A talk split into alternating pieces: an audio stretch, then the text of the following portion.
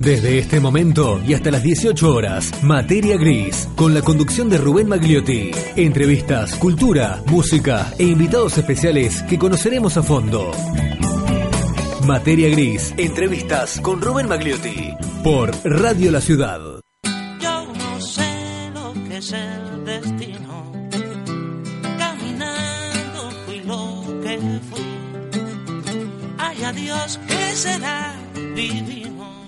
Manuel José Joaquín del Corazón de Jesús Belgrano.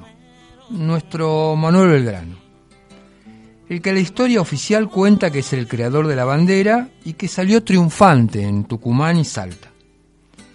El que le entregó el mando a José de San Martín del Ejército del Norte. Y después no sabemos nada más de él salvo que murió un 20 de junio y por eso se lo identifica con el Día de la Bandera. Pero el pensamiento de Belgrano y ser absolutamente consecuente con su pensamiento lo llevó a emprender batallas en muy malas condiciones, desobedecer órdenes del poder central de Buenos Aires, pensó una nación integrada con los pueblos originarios, con educación obligatoria y estatal para todos, con un desarrollo del mercado interno basado en la promoción de los productos elaborados en la región, con barreras arancelarias a los productos extranjeros que competían con los nuestros. Belgrano también fue nuestro primer ministro de Economía y keynesiano, pero claro, 90 años antes de que naciera Keynes. El Correo de Comercio fue el primer periódico fundado por argentinos, fundado por Manuel Belgrano. Fue el fundador entonces del primer periódico, pero también fue el primer periodista censurado. Sus ideas abarcan no solo la economía y la política, redactó el reglamento de los 30 pueblos misioneros, el primer tratado constitucionalista, que luego fue incorporado en nuestra Constitución de 1853. También poseía una concepción del cuidado del ambiente. Belgrano es mucho más que el creador de la bandera, es un verdadero pensador de una Argentina libre, integrada, solidaria, instruida e independiente. Para recorrer su vida y su obra, hoy nos visita en materia gris Mariano Ramírez, presidente del Instituto Belgraniano de Ituzaingó.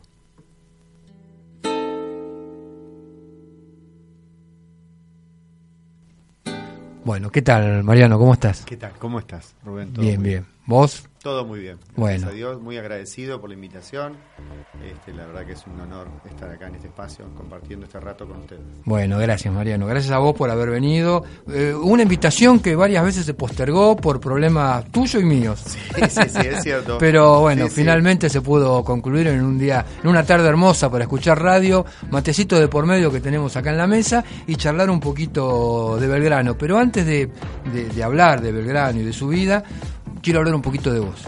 ¿Qué edad tenés, Mariano? 48. 48 añitos, sos profe. Soy docente, docente de educación artística, profesor de hace 30 años que trabajo en escuelas. Este, así que bueno, con una carrera bastante larga donde pasé por todos los niveles, educación inicial, en primaria, en secundaria, trabajo en terciario.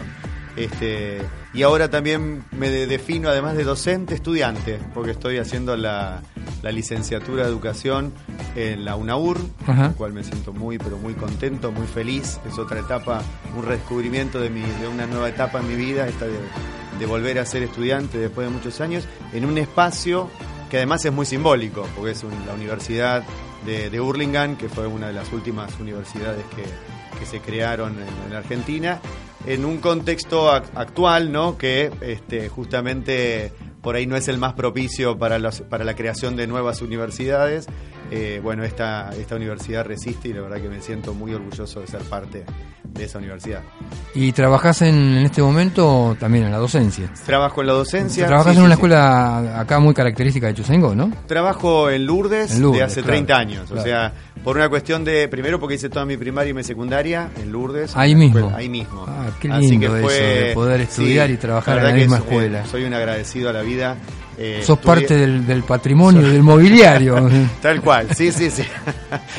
Así me definen, como parte del mobiliario ya. Pero digo, hice toda mi primaria, mi secundaria y apenas egresé en el 88, egresé en el 88, en el 89 empecé de preceptor. Ajá. Así que terminé en diciembre y en marzo, eh, Ah. así que no tuve nunca una pausa. En marzo ya inicié. Hiciste el receso de verano y ya y, y, seguiste. y ya seguí. Así que empecé de preceptor y a los pocos meses eh, había una suplencia. Yo ya estaba estudiando eh, en el profesorado y apareció una suplencia de música. Tomé esa suplencia. Así que bueno, ahí continuó. y ¿no? acá en Ituzaingó construiste tu familia. En Ituzaingó tengo mi familia, soy dudabondo, ¿sí? este, eh, casado con dos chicos, este, ya grandes, adolescentes. eh, y así que bueno, mi, Como ya grandes adolescentes. bueno, ya digo, no, digo chicos, ya me los imaginé chicos, están más altos que yo, los dos, así que son este, dos adolescentes, Y- este, de 13 y 15 años. Ah, muy bien. ¿Y Y- les gusta la historia?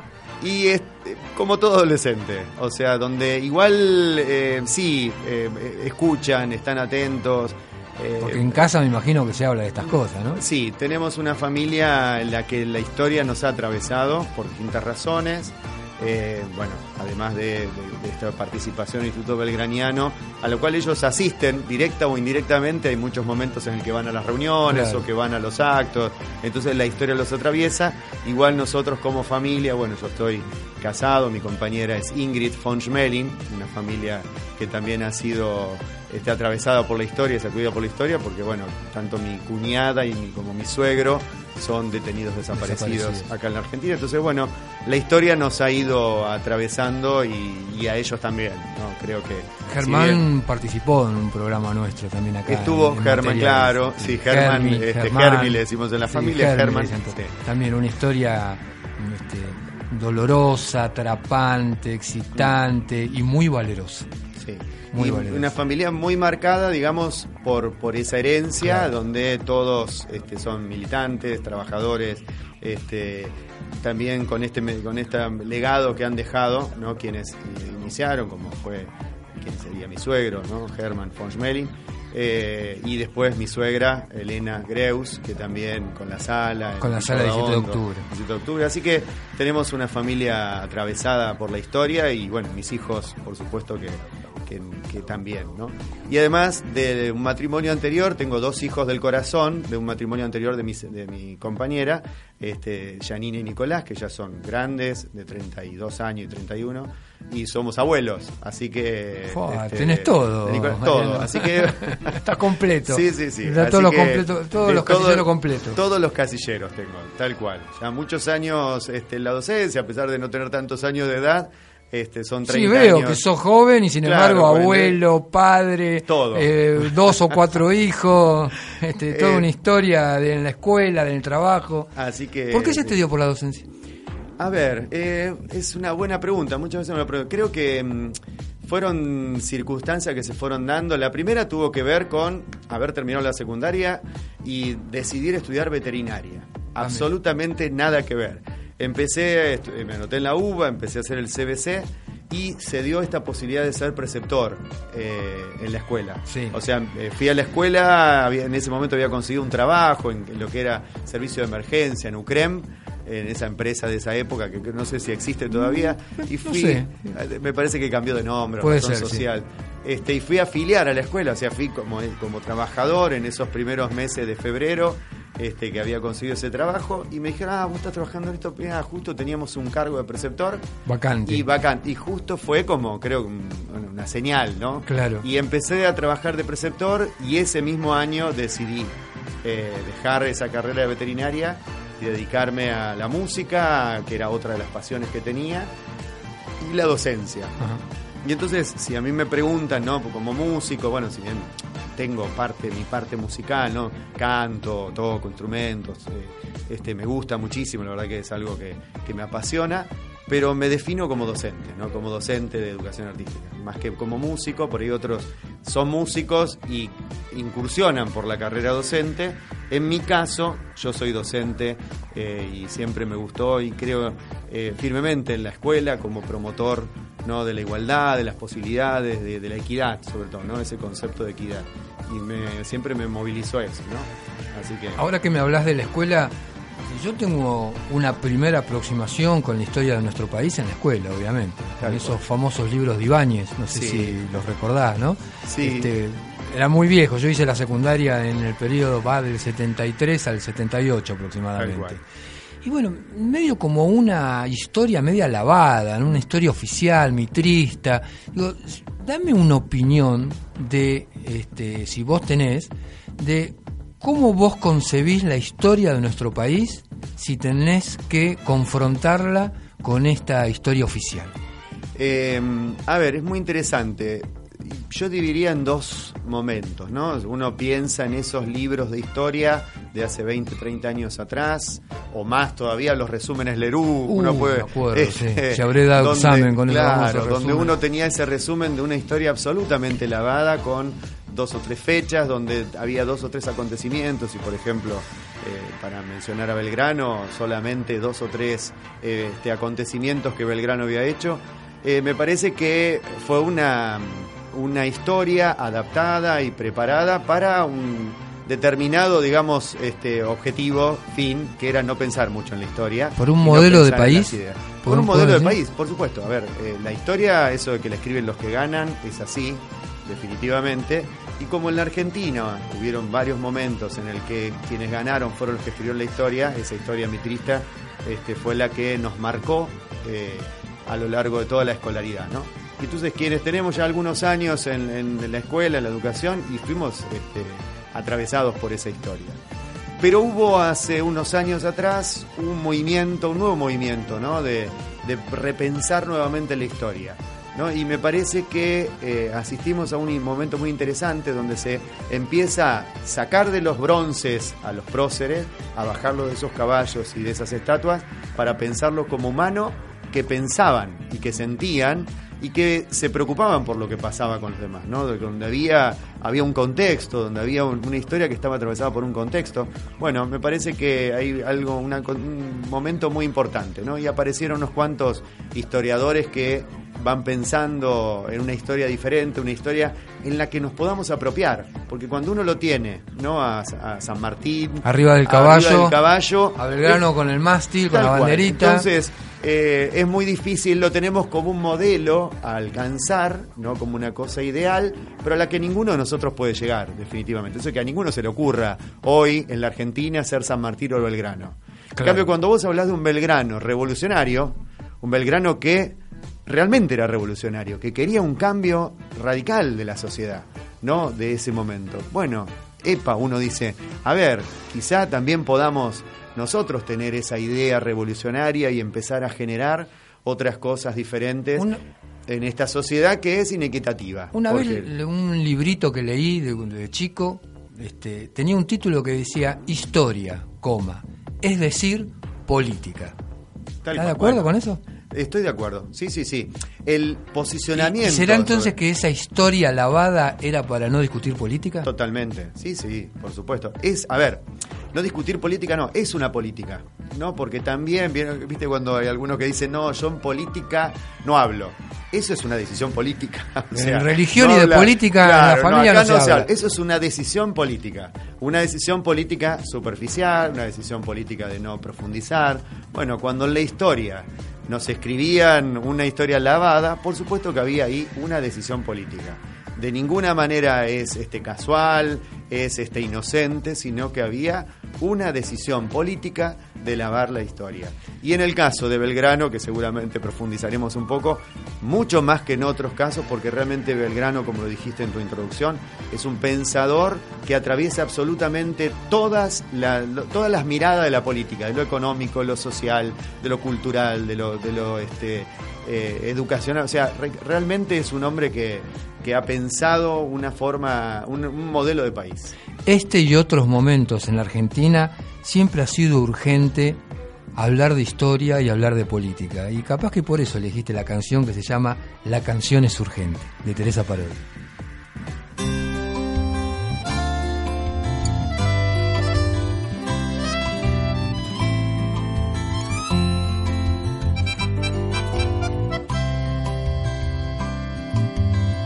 La canción es urgente, es un río creciendo, una flecha en el aire, es amor combatiendo.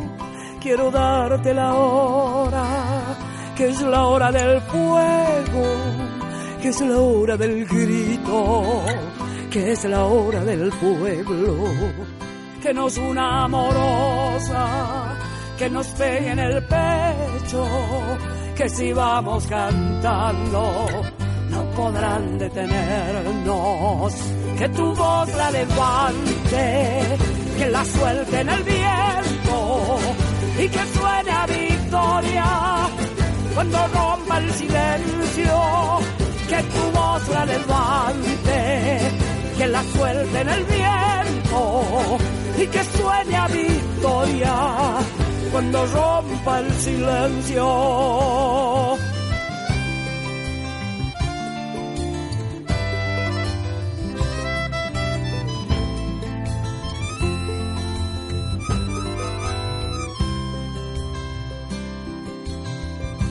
Canción es simiente, es de barro y de cielo, es semilla y espiga, es futuro y recuerdo. La canción es urgente, viene y va compartiendo con dolor y alegría el mismísimo sueño.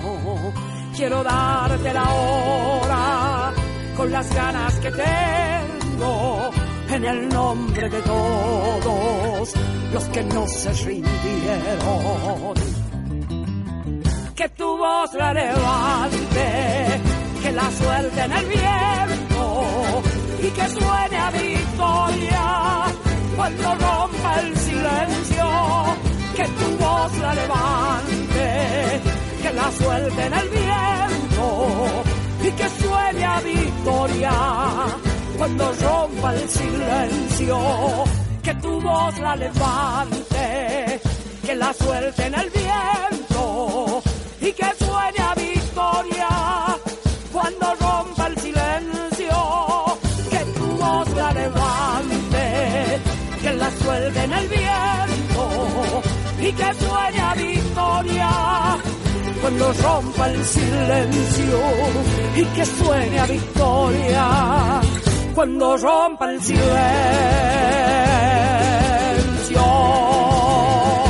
Oh, Según análisis, hay más materia gris y más neuronas en los cerebros que leen.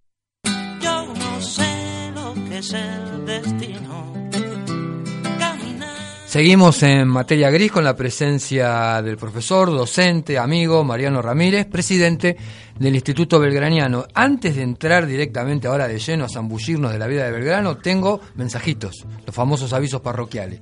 Alejandro Segura, Sandra Rey, Pamela Buján, Claudia, la secretaria de Jorge Piccoli, Domingo Macarone, Jorge de Villaudahondo, Patricia Olivestre, Ricardo Castillo, Raúl Zavala, Tina Carrión, Ana Logarzo, todos esos mandan el famoso dedito del WhatsApp y todos deseos de buen programa y de saludo para vos, Mariano. Bueno, gracias. Eh, La verdad, todos amigos, todos, todos los que nombrás, este, mucha gente muy conocida, muy valiosa, que trabaja muchísimo por, por, por nuestro Ituzaingó y justamente reivindicando la cultura, cada uno en sus ámbitos, ¿no? Pero Obviamente, sí. Bueno, vamos con Belgrano. Belgrano nace en 1770. Tengo acá este, un 3 de junio.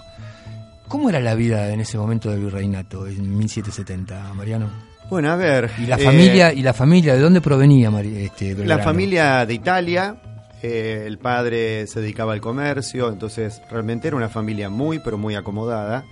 Y para contextualizar por ahí a la gente que, que nunca leyó la historia de Belgrano, eh, en ese momento solamente podían estudiar aquellos que tenían este, un poder económico alto. Entonces, Era una bueno, familia de dinero. Era una familia de mucho dinero. Sí, sí, en ese momento este, el padre de Belgrano se dedicaba al comercio y era una de las actividades más rentables que había. Claro. Este, y en Buenos Aires, ¿no? Zona del puerto, bueno, este, sería un poco más largo contextualizarlo, pero realmente era una, una familia muy... O sea que tenía el, tenía el porvenir asegurado. Si el hombre se hubiese quedado tranquilo, este, administrando los bienes y el comercio, mejor dicho, de su padre, hubiese tenido una vida este, pequeño Bueno, burguesa. Tal, pero totalmente burguesa. ¿Cuántos amigos habrá tenido que le habrán dicho, Estás no te metas? No te metas. No te metas, le habrán dicho. Manuel, Manuel. tenés todo, Manuel. Eh, eso le permitió obviamente estudiar acá en Buenos Aires. de Y cuando termina sus estudios acá, el padre lo manda Lo manda a estudiar a Europa, A Europa. como era la costumbre de ese momento, a quienes tenían, vuelvo a decirlo, Claro, ¿no? dinero A para quienes poder tenían dinero para poder eso. solventarlo, porque uno se puede imaginar que no solamente el costo de, de- de lo que saldría la educación en ese momento, sino que también el mantenimiento, ¿no? En Europa.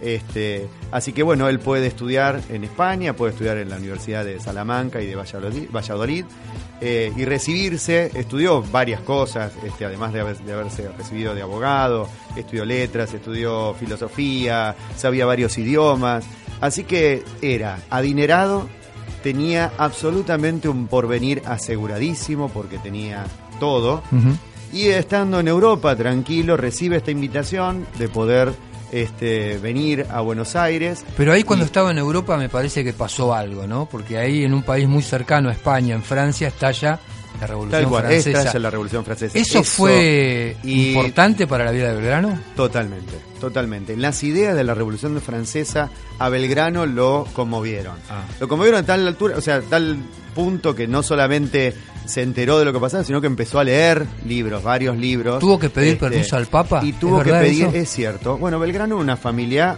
muy católica, ¿no? Digo, tuvo que pedirle permiso y- para acceder a algunos libros que y estaban prohibidos. Tal cual. Y como era un hombre muy, este, la familia Belgrano, una- un nombre, digamos, muy reconocido por, por la Iglesia Católica, le dieron acceso al Ah. que no le daban a cualquiera. Claro. Entonces, porque eran los libros prohibidos, ¿no? Así que... Porque esos por- libros, que, ¿de qué eran? Y esos libros eran donde hablaban justamente de la revolución, del, Claro. del modelo de hombre, de la igualdad entre los hombres, ¿no? Esos eran los, los libros prohibidos.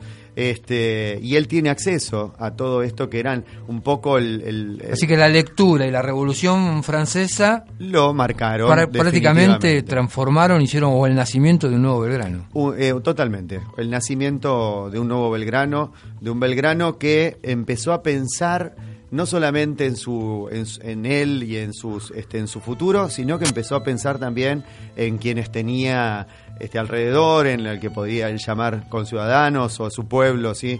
Este, así que bueno, eso lo marcó definitivamente. Termina de estudiar en España en 1794, vuelve a Buenos Aires, ya embuido de todo lo que había leído, más la Revolución Francesa, ¿sí? Y aquí es nombrado secretario del consulado.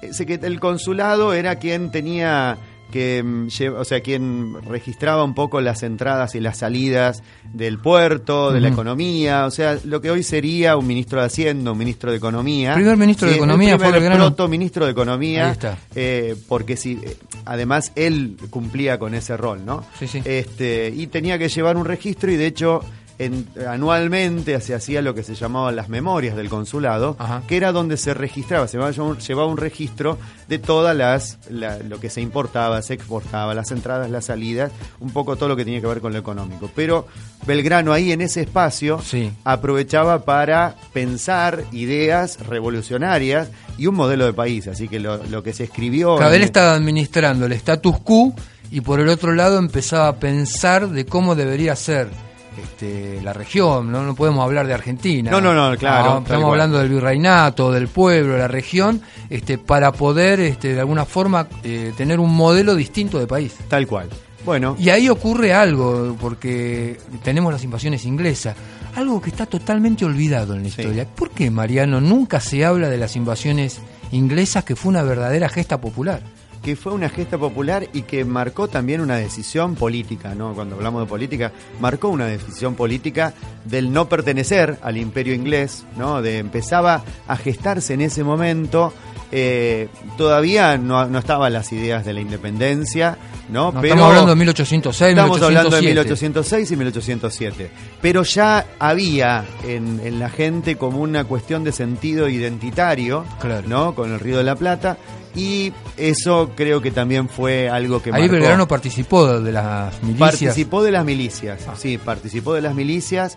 eh, de Y hecho, era necesario un hombre de su posición, porque ahí era, estamos hablando de que era cónsul, secretario del consulado, tal cual. de, de buena familia. ¿Era necesario que se enrolaran las milicias? Y el amigo le decía, no te metas. Seguramente le diría a alguno de sus amigos, no te metas. Y sin embargo, se metió. Se hizo parte de las milicias, ¿sí? Este, de hecho, fue el primer, eh, el, el primero, fue uno de los primeros comandantes de- del ejército de patricios, ¿no? Por eso también la, la figura de Belgrano para el ejército patricio. eh, Muy importante. Así que muy importante. Y, eh, y bueno, así que participa activamente en las milicias en la defensa de, de la Buenos Aires de las segundas invasiones De- inglesas. en, la def- en la defensa, defensa. en la reconquista y en la defensa. Exactamente. Y fue el único también, eso está olvi- olvidado, fue el único funcionario de ese momento que se negó a, eh, a jurar fidelidad al rey eh, a Inglaterra. A Inglaterra. Así que fue el único funcionario. Eso también es un detalle no menor. Qué digamos, posición, ¿no? Tal cual. 1808 aproximadamente cae preso Fernando VII. Sí. Entonces ahí hay un cimbronazo en Europa y por supuesto la relación que tenía el virreinato con España deteriorado.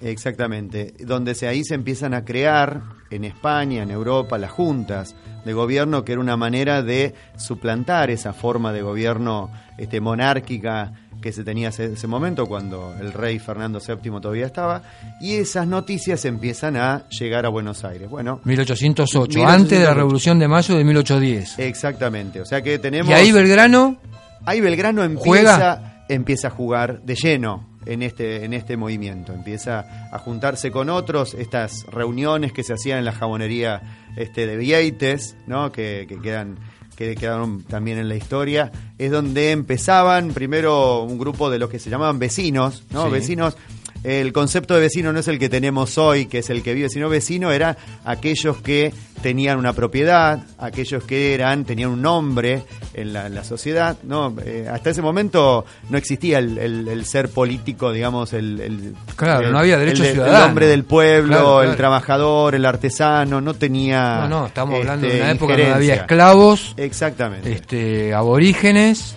y este y la gente de la sociedad, digamos, eran los famosos vecinos Los que tenían vecinos que tener los que tomaban las decisiones. Tomaban bueno, las por supuesto, Belgrano formaba parte de ese claro, conjunto, de ese de colectivo. esa cuna que tenía, de esos estudios y del cargo que tenía, obviamente. Y ahí es donde empiezan esas primeras reuniones, que son las que después derivaron, por supuesto, en, En la Revolución de Mayo. en la Revolución de Mayo. Ahí también juega fuerte.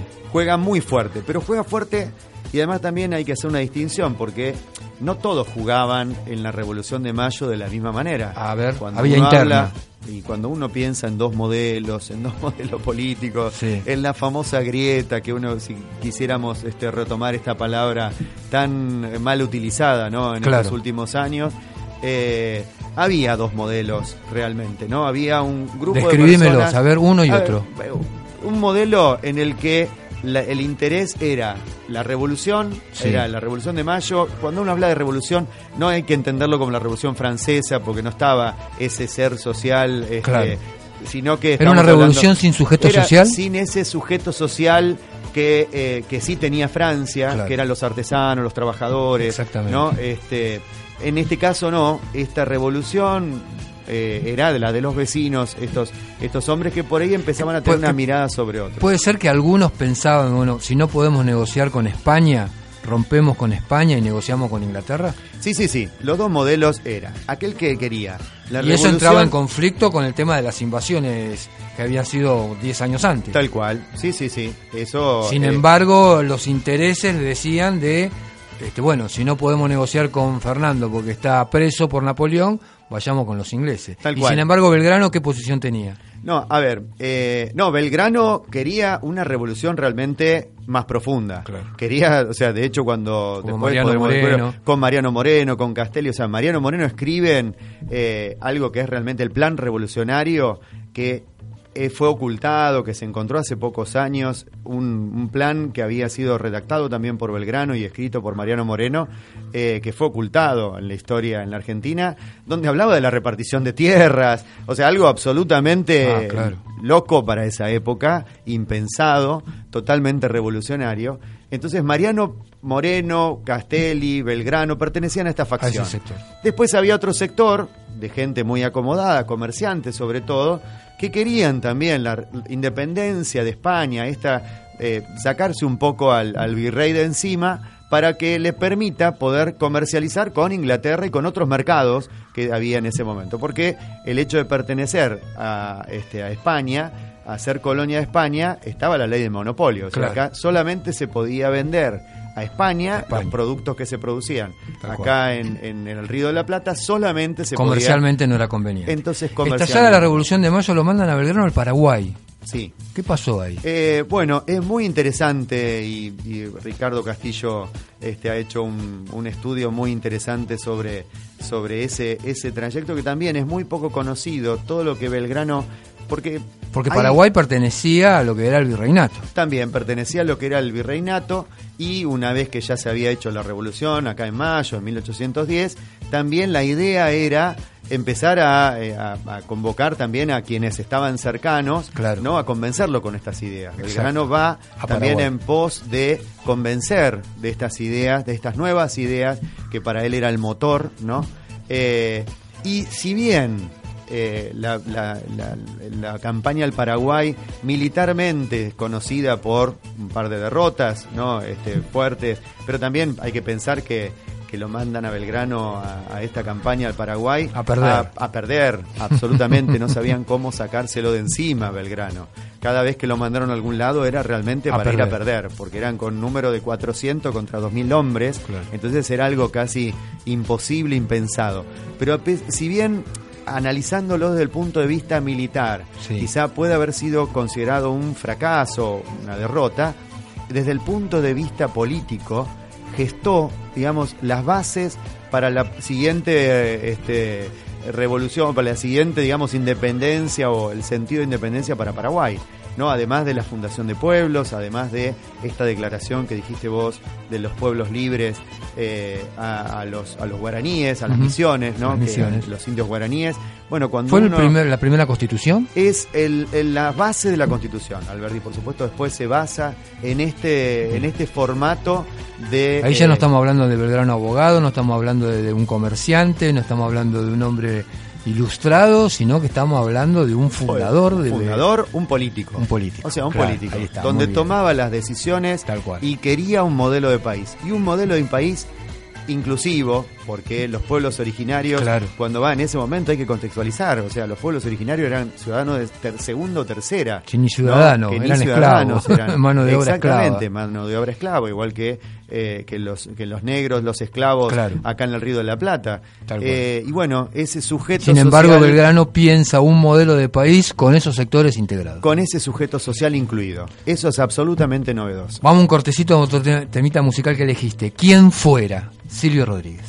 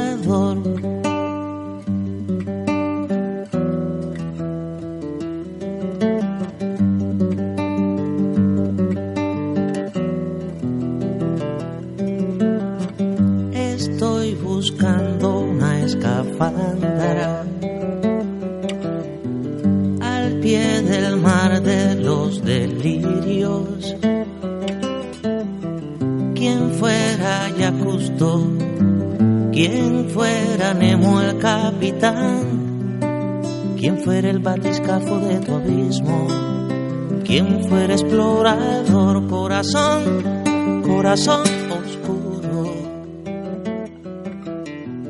corazón, corazón con muros,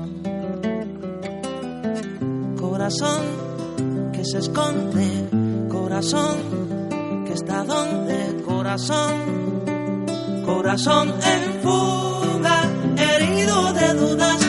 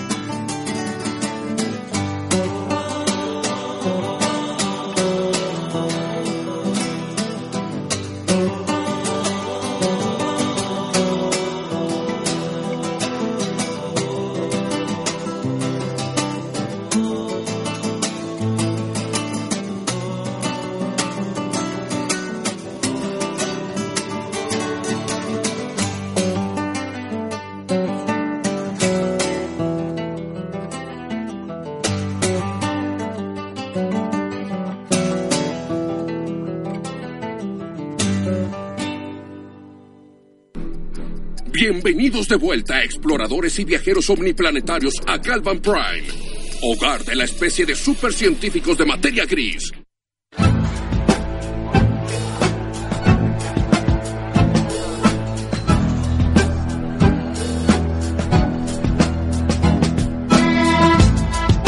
Seguimos en materia gris con la presencia de Mariano Ramírez. Si no paso este saludo, vos y yo vamos a estar en problemas. Porque aquí me, escriben y dice, felicitaciones por el programa. Mando un saludo muy especial a Mariano Ramírez, compañero de vida del que estoy absolutamente orgullosa. Firma Ingrid. ah, bueno. Así que este, ya avisale que, Eh, que nos ya está, está, escuchando. que pero, está escuchando, excelente. ya los dos cumplimos. Volvemos con Belgrano, Mariano. Bueno, Volvemos. de vuelta fracasada la misión del Paraguay y ante una incursión de España, ¿sí? por el- nuestro litoral, lo envían a Belgrano ahí este, con un ejército, este, no sé en qué condiciones estaría, decime vos, a tratar de este, evitar el desembarco y el hostigamiento de España sobre nuestro río Paraná. ¿Qué pasó ahí? Bien. Antes de Sí. pasar al norte, me gustaría que para que quede esa idea, ¿no? Del fracaso de la expedición a Paraguay. Yo no lo llamaría así, porque digo, Claro. se compensa desde el punto de vista militar, O podría de ser. los objetivos de Buenos los Aires, capaz objetivos que de Buenos. Aires quizás sí, porque no se terminó de convencer, por lo menos no en ese momento, en ese contexto. Claro. Pero en el camino Claro. hay muchos hitos, ¿no? Como esto de la fundación de pueblos, como todo lo que fue escribiendo en ese, en ese camino, que creo que también lo marcaron también a Belgrano muy fuertemente, y él hizo una bajada de línea política también muy, pero muy interesante. Así que digo esto porque por ahí la historia queda, ¿no? Como, Como que solamente fue el solamente fracaso el bélico. fracaso bélico, y sin embargo, eh, Belgrano estaba. eh, que también en esto no, no lo dijimos, ¿no? Pero él se hace cargo de un ejército sin haber sido militar, sin Claro. haber tenido cero, haber No, era cero instrucción fi- militar. Filosofía había estudiado, Era abogacía, eh, abogacía, filosofía. filosofía, letras, tenía absolutamente todo. Y él vio que en ese momento el hacerse cargo tenía que ver con ser, hacerse cargo de un ejército. ¿no? Y esa me parece que es una de las palabras que, de, o esas frases que lo marcan a Belgrano en toda esa historia, el hacerse cargo.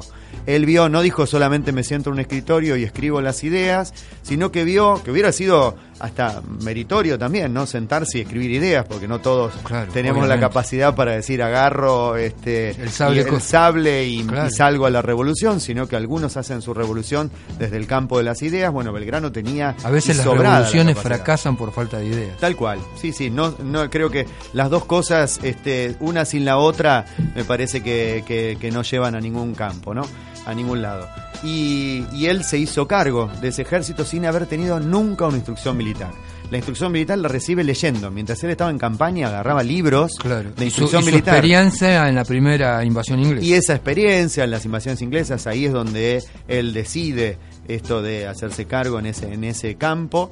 Eh, y bueno, y, se hace, y, y- y así es como fue también él eh, siguiendo ese camino. ¿no? De Bueno, contame un poquito cuándo va ahora ahí a Rosario, porque hay ahí una primera desobediencia. Bien, él, a- vuelto de Paraguay, lo mandan a Rosario, que, a que funde una, a que establezca, además que fundar, que establezca dos baterías, ¿no? En, a los, costados del río, porque en ese momento, este, las flotas este, española, Española. inglesa y francesa, bueno, estaban también, este, pero sobre todo los españoles estaban pasando de que venían de Montevideo y saqueaban en las costas eh, de lo que hoy es el Río de la Plata eh, y podían también tener acceso y la preocupación de Buenos Aires básicamente era Que desembarcara que un ejército por el- el norte y viniera para abajo. Entonces la preocupación de Buenos Aires siempre fue Buenos Aires. Claro. O sea, no es que era todo el virreinato del Río de la Plata. Ahí sino no que había una Buenos visión Aires. muy integradora. No había una visión muy Sino más integradora. bien Sí, eh, totalmente sectorizada por lo que significaba el puerto, la importancia estratégica Porque y ahí económica. la economía dependía del puerto. ¿no es cierto? La economía Claro. en un 80% dependía absolutamente del puerto. Este, Así, que, el que era dueño del puerto era, el que estaba en el ejercicio del poder. Exactamente, así que por eso era tan importante para, eh, para Buenos Aires proteger este y bueno, Belgrano va. va, instala las dos baterías. Bien, que se Una llaman- batería la llama Libertad Ah. y la otra Independencia. A ver, un mensaje no. les está diciendo, ¿no? Eh, este, realmente no andaba con sutilezas, era claro eh, cuál era el fin de Belgrano, la libertad y la independencia, lo marcaron y este y era O sea, uno le dijeron, anda para allá para que no desembarquen, para que no nos hostigan y nosotros seguir administrando el puerto. Y va un Belgrano y forma independencia y libertad. Y, libertad. Instala dos Y baterías hace y la las- jura. Y ahí es donde él ve esta necesidad de tener un pabellón nacional. En esto, Porque en todavía este no teníamos momento, bandera. Hasta ahí no teníamos bandera. Y él veía que... O teníamos la bandera algo- española. La bandera española, por supuesto. Claro. Entonces él decía, bueno, a ver, si estamos eh, luchando por este camino de la independencia y la libertad, y hay gente que se está convenciendo de esto, ¿no? Claro, y bueno, sí, él creía que era un, realmente un símbolo muy importante generar, crear un pabellón que distinga, ¿no? Que nos distinga de, de los españoles, de los realistas, y que un Que era poco amarilla y roja. eh, que era la amarilla y roja, por supuesto, y bueno, un pabellón este, que, que distinga estos ideales a los que él estaba cómo- abrazando. ¿Cómo era esa bandera? ¿Era de tres franjas o era de dos franjas? Bueno, ahí vamos a entrar en una discusión A histórica. Lo que sabemos es, porque está- eso está escrito, que él la manda a hacer celeste y blanca, porque también está, está en discusión Sí, el azul color, y si era azul, no, qué tipo, bueno, que era, él la manda a hacer celeste y blanca conforme a los colores de la escarapela nacional. Claro. Él ya un tiempito antes había sido aprobada La escarapela. escarapela, ¿no? Como un símbolo de distinción, porque él en batalla lo que notaba era que todos este, estaban luchando en plena batalla sin un distintivo, sin algo que los distinga. Entonces él pide permiso. Este, Ahí estamos hablando febrero de 1812, ¿no? Exacto. Bien. Y este y entonces ahí es donde eh, es aceptado esa escarapela. Bueno, encuentra en ese camino de aceptación de la O escarapela. sea, pide permiso por la escarapela y ahí nomás sobre el pucho dijo, bueno, ahora Bueno, tenemos bandera. Queremos bandera y que sea conforme a los colores de la escarapela ¿Y qué le dice Buenos Aires? Celeste y blanca. La respuesta es no, rotundo, un no absolutamente rotundo, pero como las comunicaciones en ese momento no son como ahora, que quizá con Son un WhatsApp es claro. inmediato, tardaba en llegar, cuando llega la respuesta de Buenos Aires, del directorio, eh, ya Belgrano ya había partido para, con el ejército del norte y él este, va a, a- a llevar esa bandera en las batallas en el norte. Entonces, primera cuestión importante, tenemos bandera por la imposición y la convicción de Belgrano. y la rebeldía Bien. de Belgrano. Y la rebeldía absoluta de Belgrano. Belgrano veía en la bandera un símbolo que era identitario, que decía, bueno, esto es lo que va a movilizar también a la gente para creer en este proyecto que él abrazaba.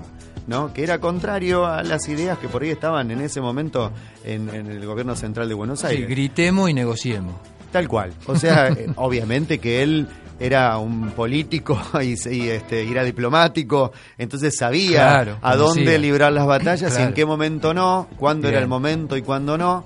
Bueno, pero como las noticias llegaban muy tarde, Está bien. este él pudo Sigue, sigue hacia el norte, hacia Jujuy. ¿Qué encuentra ahí? En Jujuy encuentra un ejército absolutamente diezmado. El ejército del norte había perdido la batalla de Huaki y había quedado absolutamente Eso diezmado. fue una derrota, derrota contundente, tremenda, contundente, Huachi. Sí, sí. contundente de los patriotas. ¿Quién estaba al mando ahí de Eh, Huachi? Castelli, Castelli, Castelli, claro. que de hecho después fue apresado, eh, estuvo en Buenos Aires y muere en la cárcel este, con un cáncer de lengua y le cortaron la lengua a Castelli, que también eso es un detalle no menor, ¿no? El orador más importante de, estas ideas, de la, revolución de Mayo, este, murió con su lengua cortada.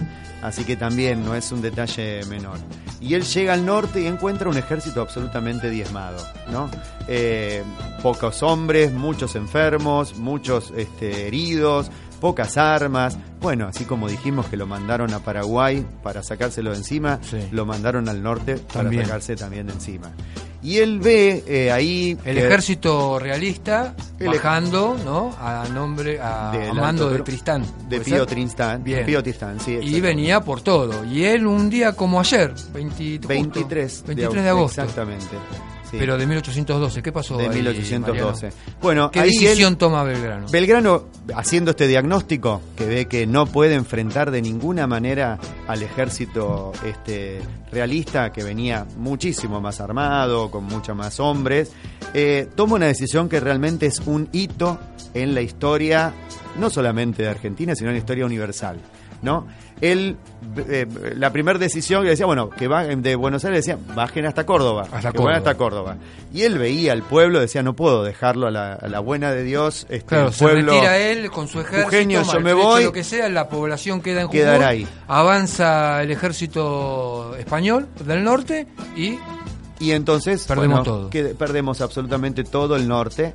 Este, entonces él toma una decisión también política muy importante, muy firme, que es la de eh, de proponer el éxodo de todo el pueblo jujeño. ¿no? Y cuando uno dice propone, bueno, él escribe un bando donde invita, pero también esa Obliga. invitación es una obligación, porque Claro. también hay que Porque yo me imagino que también habría jujeños que estarían esperando Tal cual. que vengan los españoles para poder comercializar con ellos. Belgrano convenció a un 90% del pueblo jujeño ¿Y al otro 10? de a continuarlo, de algo que es impensado. Claro. Dejar absolutamente todo, Todo arrasado, todo quemado. arrasado, quemado y seguirlo. Fueron 250 kilómetros.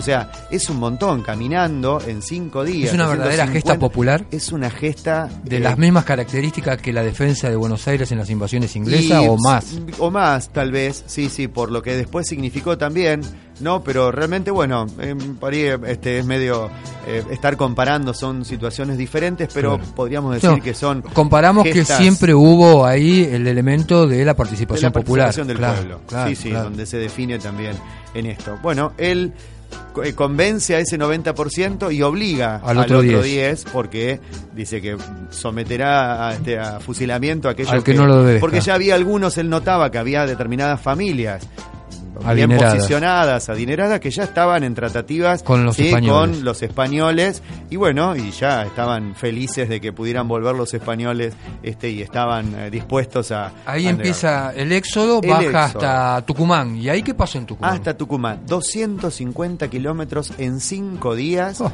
con cada uno cargando lo que pudiera cargar, ¿no? O sea, y todo lo demás, tierra arrasada.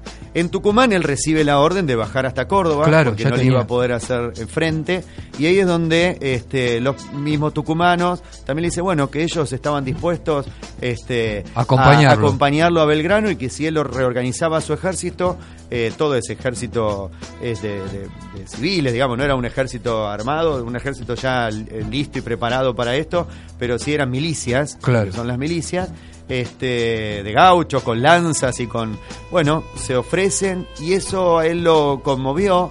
De tal manera de decir, bueno, vamos a hacerle frente. Otra desobediencia a Buenos Aires que le está diciendo vení para acá que me está molestando Artigas y venía a darle masita a Artigas y sin embargo el tipo se planta y combate con los españoles con un ejército que venía de ganarle a Napoleón, ¿no? Venía de las guerras napoleónicas, o sea, un ejército bien pertrechado, preparado, técnicamente adiestrado y del lado de acá era la bandada popular, las ganas Las de ser milicias, las milicias.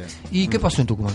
Bueno, en Tucumán es una de las batallas más también trascendentes que tiene la historia argentina, ¿no? que es una victoria eh, casi absoluta, de, eh, de- de- de- bueno, simbólica, ¿no? También muy fuerte, y ahí es donde puede recuperar eso, porque el bajar hasta Córdoba implicaba dejarle todo el norte Claro. este, libre a, a los realistas. Y en esta victoria, entonces, este Belgrano obtiene en Tucumán una victoria muy importante.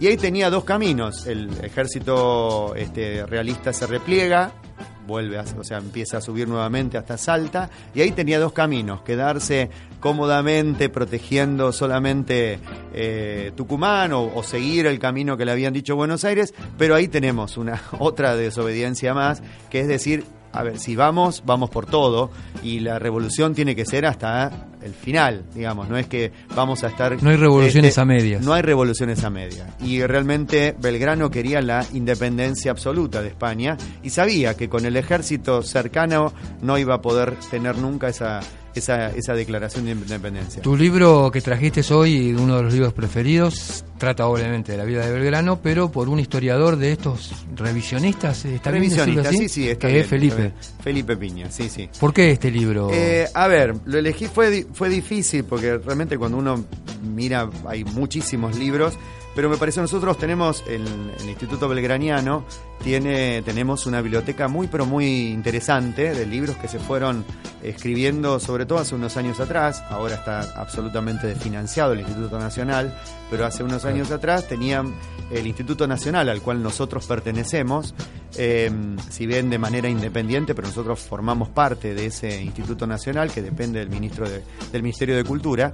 eh, tenía en un momento un financiamiento que le permitía la publicación de, de varios libros. Así que tenemos muchísimos libros sobre Belgrano y de paso invito a la gente, a quien quiera, en algún momento estamos justamente eh, por, por fundar, por formar la biblioteca belgraniana. ¿Dónde funciona el instituto, Mariano? Nosotros hasta ahora eh, no tenemos una sede. Fuimos pasando históricamente por diferentes lugares. Ahora no hay una sede, pero ya estamos en plenas tratativas.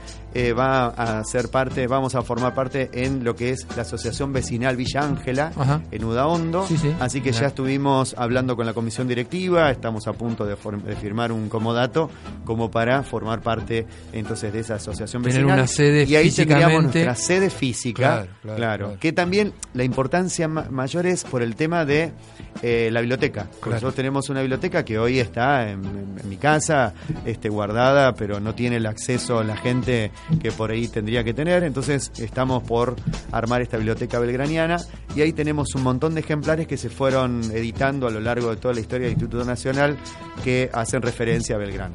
Pero. ¿por qué te Sí. completé todo esto? Dale. ¿Por qué el de Felipe Piña? Porque Sí. me pareció que es el que tiene acceso a la gente. Me Bien. pareció un libro muy, pero muy interesante. Después de haberlo leído cada uno de los integrantes, nos pareció un libro muy interesante donde se completa mucho todas las facetas de Belgrano, ¿no? Entonces, Todo esto que es- decíamos anteriormente, ese esto que decíamos cosmopolita, no sé si decirlo así, o Eh, más que cosmopolita, con esa visión polifacético. Polifacético, claro. Esa ¿no? visión Donde- de que el, el desarrollo de esta región, de este, de este país, de esta futura Argentina, tenía que ser por este lado. Tenía que ser por ahí. Y ¿Estamos cerca de ese lado? Eh, y ahí, eh, yo cuando uno empieza a leer un poco la historia, tiene la posibilidad de entender las cosas y a veces amargarse un poco, ¿no? Por lo cíclico de la historia, por los vaivenes que tiene la historia, ¿no? Hay momentos en el que considero que estuvimos más cerca, ¿no? La De promoción de- de esta visión de la educación, esta, esta visión belgraniana de la promoción de la educación, ¿no? Entonces esto de pensar en eh, tener escuelas con acceso para todos, todos. universidades con acceso para todos y proyectos políticos en el que no, en proyectos políticos en el que eh, una universidad, o hay muchas universidades en la provincia de Buenos Aires, como dijo nuestra gobernadora Sí. hace un tiempo, que hay muchas Lamentable. universidades, que los chicos pobres no llegan No a la llegan a la universidad. Una Entonces es una mirada, es una concepción Política lamentable. que lo aleja de la mirada de Belgrano, a mi entender, y creo que al, al entender de, de todos los que integramos el Instituto Belgraniano. Vamos a un temita musical para Excelente. matizar un poquito. Elegiste Carita Sucia, de Antonio Olarte.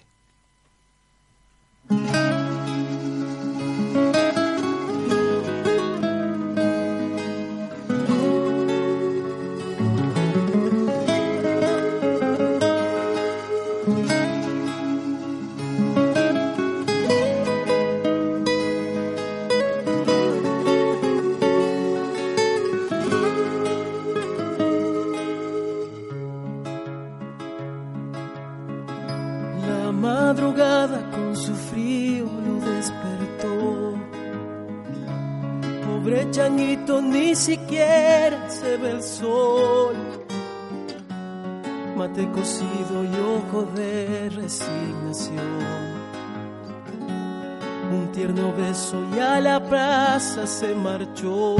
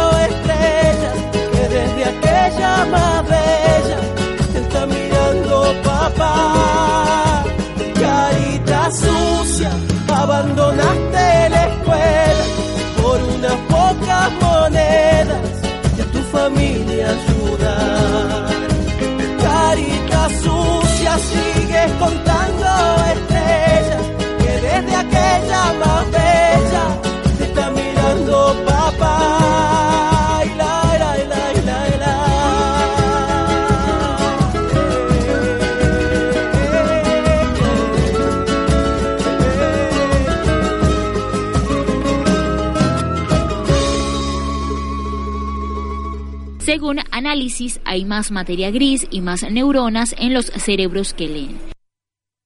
Yo no sé lo que es el destino.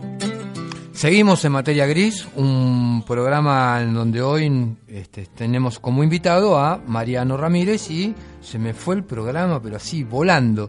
Eh, nos vamos a pasar un cachito porque primero quiero hacerte escuchar un saludito de una persona a ver si reconoces el audio de, de quien te habla. Bueno. Mariano, te habla Ricardo Castillo, te mando un saludo enorme, un abrazo a la distancia. Y bueno, la- las felicitaciones a vos, a todo tu equipo, que continúa una tarea después de 20 años que tiene que ver más allá de rescatar la figura y los ideales de Manuel Belgrano, tiene que ver con esa tarea pedagógica que un grupo de docentes de Ituzaingó hace ya varios años emprendimos y que bueno, ustedes continúan tratando de llevar un pensamiento crítico y otra manera de ver la historia argentina a las aulas, a nuestros colegas, a los alumnos. Así que, bueno, un orgullo que lo que pudimos un grupo de personas dar inicio hace varios años tenga continuidad en, en gente que hoy vos presidís y que, bueno, realiza con los mismos objetivos y con el mismo amor esta tarea docente. Un abrazo a vos y a todos tus compañeros.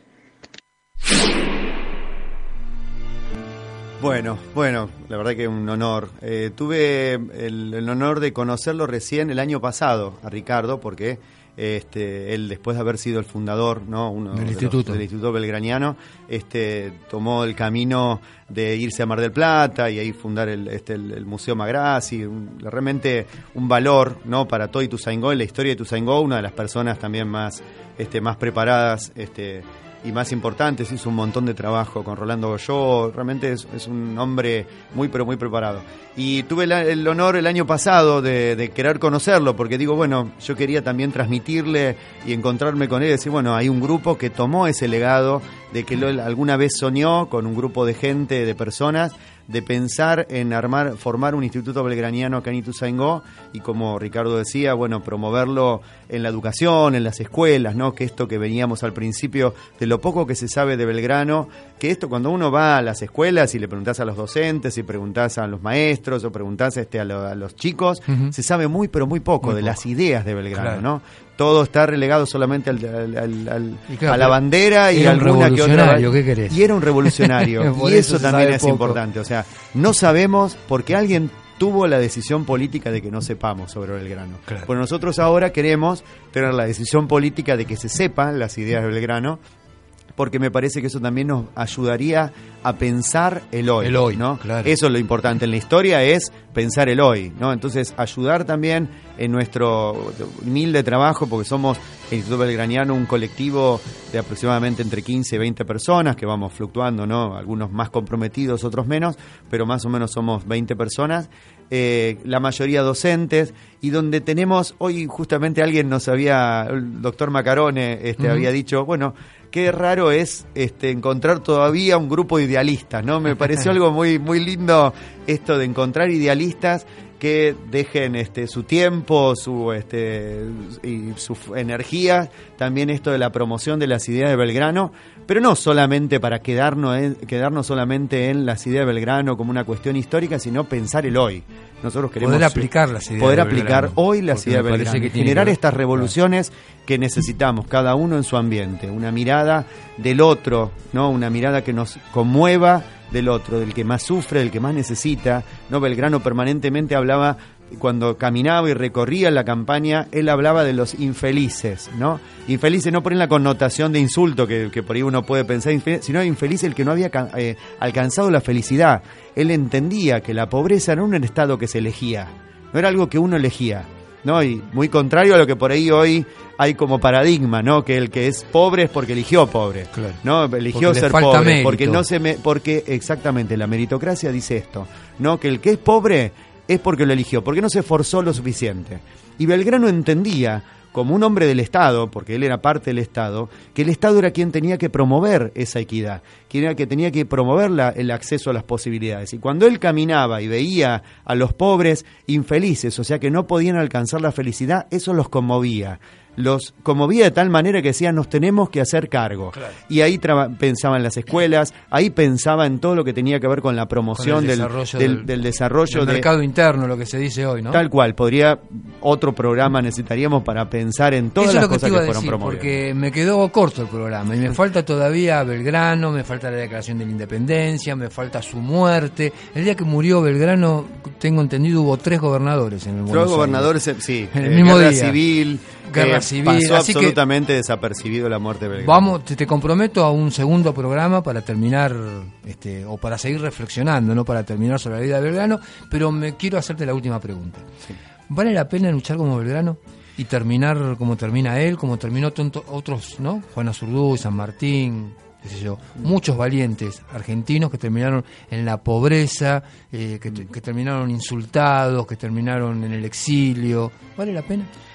A ver, no sé si uno puede pensar en, que vale la pena como meta, vale la pena como camino, vale la pena como camino comprometerse con el otro, comprometerse con lo que pasa hoy en la sociedad. Digo, eh, nosotros como Instituto Belgraniano, pero cualquier otro también, un militante político, alguien que esté en la iglesia, que quiera hacer algo por los otros, me parece que siempre vale la pena, ¿no? Porque esto de ir construyendo con el otro un país más equitativo, me parece que siempre vale la pena. La política después tiene estos vaivenes, ¿no? Que uno dice, bueno, hay proyectos políticos en el que se acerca más a las ideas de Belgrano y después otros proyectos en el que lamentablemente decisiones políticas hacen que haya 500.000 nuevos pobres por dejar este eh, al librado el, el Al tema del mercado. dólar, al, al mercado, como que o fuese el dejar, mercado. dejar que la timba financiera funcione sin ningún tipo de control. Tal cual. Así que realmente uno piensa, bueno, hay este, victorias y derrotas como en la vida de Belgrano seguramente, Pero siempre vale la pero pena. siempre vale la pena. ¿no? Mariano- Belgrano, hay una frase que ver. me parece muy interesante, unas pequeñas palabras. Él en- ya en su lecho de muerte, enfermo, en, en este contexto, Pobre. decía, pobre, eh, Por una ya- deuda que tenía el gobierno central que... con una deuda, porque a eso también muchos ricos reivindican la pobreza de Belgrano, como que hubiera sido una decisión de él ser pobre. No, no. Belgrano este, entregó todo lo que tenía, pero nunca le pagaron lo que le debían. Y hasta el último momento lo reclamaba, por, una, por un sentido de justicia, no Claro, por, claro. por decir, bueno, yo este, quiero morir en la pobreza. Él quería la dignidad y sabía lo que era la- de ser digno. Pero digo, en último momento, en ese contexto, casi ya en su lecho de muerte, decía, tenemos que empezar todo de nuevo. Creo que eso es- son palabras que lo definen, ¿no? Hay que empezar todo de nuevo. Así que, Gracias, Mariano. no, por favor, gracias a vos. Nosotros nos reencontramos el próximo sábado en Materia Gris y recuerden siempre que este programa se va a poder escuchar por las plataformas Evox, Spotify. Eh, le agradezco a Gonza que nos operó. Muchísimas gracias. ¿Cómodo? ¿Estuviste bien? Excelente, Bueno. genial. un próximo programa ya cuento Comprometido. Chao, hasta el sábado.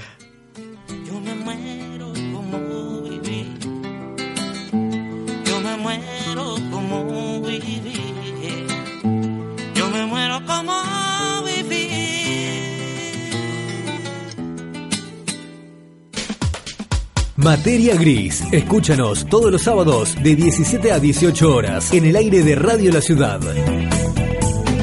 Entrevistas, cultura, música e invitados especiales que conoceremos a fondo. Materia Gris, con la conducción de Rubén Magliotti en Radio La Ciudad.